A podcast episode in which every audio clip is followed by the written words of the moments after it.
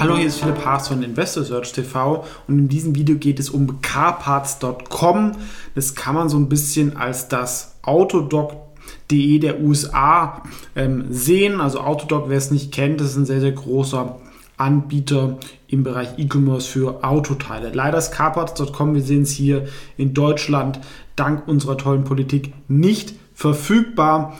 Man ähm, hat da wahrscheinlich irgendwelche Privacy-Einstellungen, ähm, die in Europa nicht kompatibel sind. Ähm, aber wir werden uns gleich die Investorenpräsentation anschauen. Bevor es aber weitergeht, noch ganz kurz der Hinweis, ich bin indirekt mit einer Mini-Position hier investiert. Daraus können sich Interessenkonflikte ergeben. Das hier ist keine Anlageberatung oder Anlageempfehlung.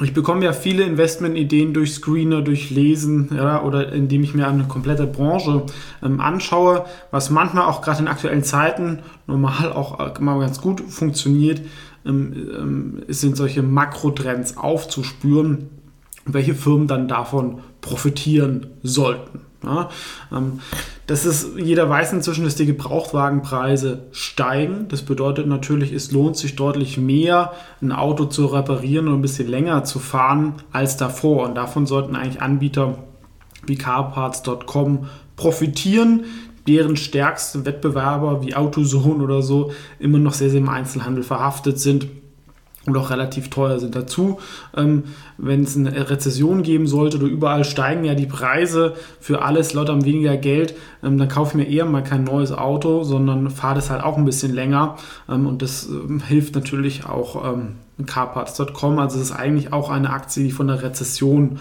profitieren sollte, wenn die Leute weniger Geld zur Verfügung haben.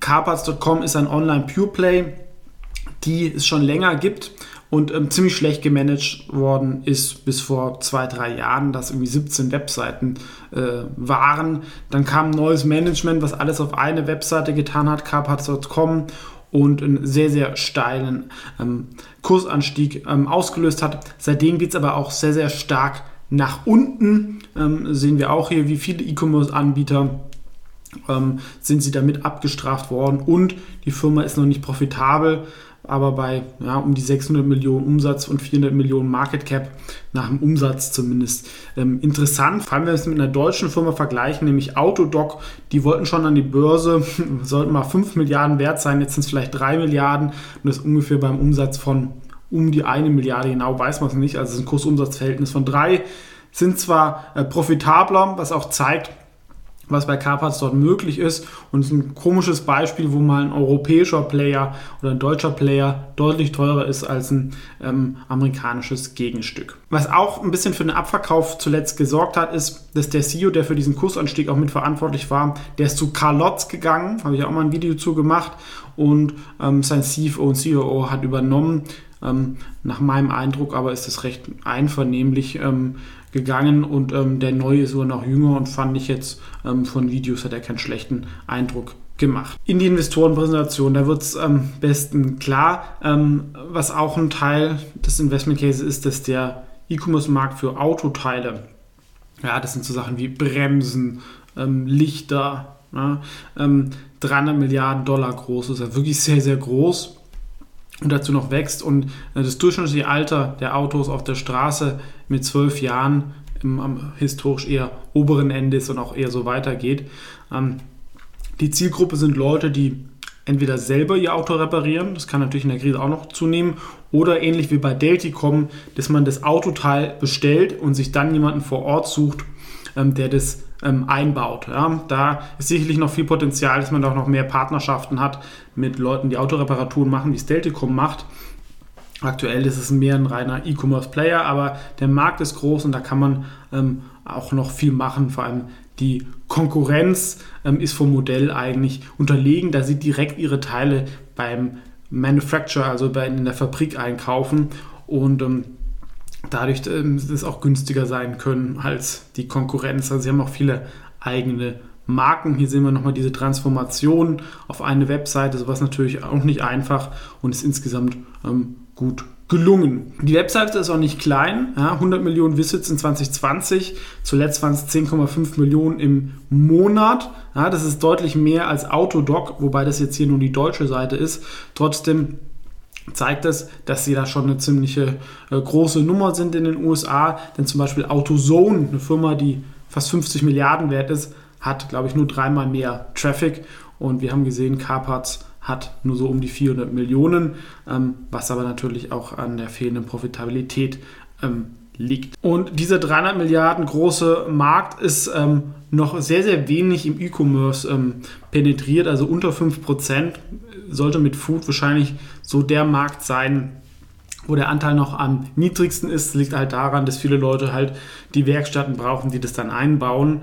Ähm, hier sehen wir nochmal diese zwei Arten von Kunden. Aber das sollte zumindest auf 10, 20 Prozent ähm, hochgehen. Vor allem, wenn die Leute ein bisschen sparen müssen und dann sehen, okay, ich kriege das gleiche Teil ja für 200 Dollar online, warum berechnest du mir hier 500 Dollar?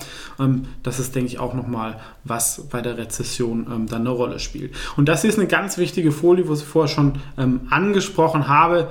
Ist jetzt vielleicht ein bisschen too good to be true, aber sicherlich macht es vom Prozess her Sinn, denn die meisten Autoteile werden ja von irgendwelchen Fabriken ähm, gefertigt, wo dann Marken einkaufen. Ähm, das machen ja auch nicht mehr die, immer die OEMs selber, sondern es sind dann irgendwelche Zulieferer.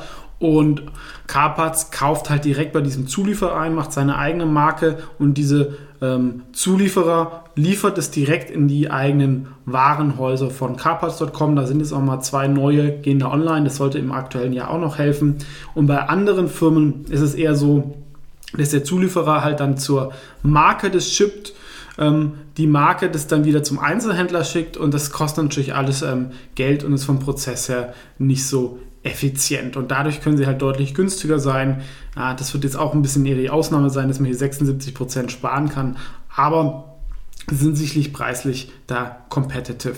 Und vor allem auch vom Produkt her, wenn man sich hier die Webseite und die Mobile-Seite ähm, anschaut, ähm, sieht es auch ganz gut aus. Man kann dann sein eigenes Auto hinterlegen und was natürlich auch ganz wichtig ist, dass man dann immer weiß, okay, passt dieses Teil zu meinem Auto? Also das ist auch nicht so trivial, dass die ganzen Autoteile dann die richtigen Modelle hinterlegt haben. Das ist natürlich auch eine Datenherausforderung, dass die Leute keine Teile bestellen, die dann nicht passen. Das ist natürlich sehr unschön für die Kundenerfahrung und kostet auch. Und wenn man das mal hinbekommen hat mit der Technologie, glaube ich, ähm, ist das ein sehr großer Vorteil. Und was vielleicht einige sagen, okay, ja, mit einem Elektroauto ähm, gibt es nicht mehr so viele Ersatzteile.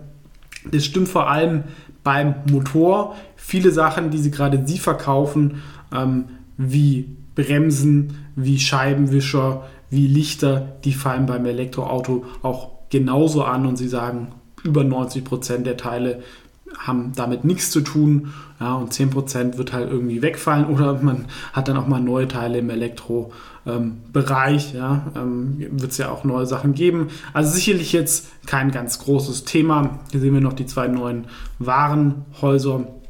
Kundenzufriedenheit tun sie sich auf die Fahne schreiben. Kann sicherlich alles noch besser gehen, aber hat sich auch schon viel verbessert. Sie müssen halt einfach nur noch profitabler werden, glaube ich, und dann ähm, erscheint es auch relativ günstig. Sie haben noch ein bisschen Schulden, aber auch ein, ähm, ähm noch einen Revolver, dass sie Liquidität bekommen.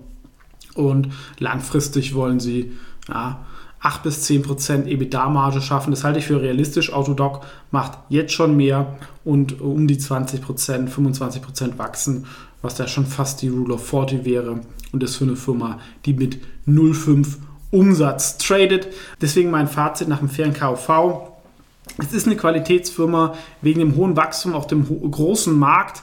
Ähm, gibt sicherlich ein paar Themen, auch die hohe Shortquote ist bemerkenswert und die Firma ist sicherlich spekulativ ja, weil es ein E-Commerce-Player, der noch Verluste macht, ähm, in einem Markt, der sicherlich sehr, sehr wettbewerbsintensiv ist, denn viele Leute googeln natürlich erstmal nach dem Autoteilen, schauen dann, wo es dann am günstigsten ist. Ähm, ich glaube aber aktuell die hohen Gebrauchtwagenpreise, eine mögliche Rezession oder zumindest steigende äh, Verbraucherpreise in den USA sollten ihnen helfen. Dazu sind die Gegner eher offline unterwegs. Ähm, und wenn sie schaffen, dann relevanter Player zu werden in diesem großen Markt, haben sie sicherlich eine höhere Marktkapitalisierung als ungefähr 360 Millionen Euro ähm, verdient. Könnte auch natürlich auch mal, wie so oft, ein Übernahmeziel sein für die anderen ähm, großen Ich finde es daher eine spekulative Beimischung, eine Beobachtungsposition kann man hier sicherlich machen, ähm, aber wie gesagt, alles keine Empfehlung. Was ist eure Meinung dazu? Ähm, wie findet ihr den Rückenwind davon? Gerne kommentieren. Ansonsten vielen Dank fürs Zuschauen und bis zum nächsten Mal.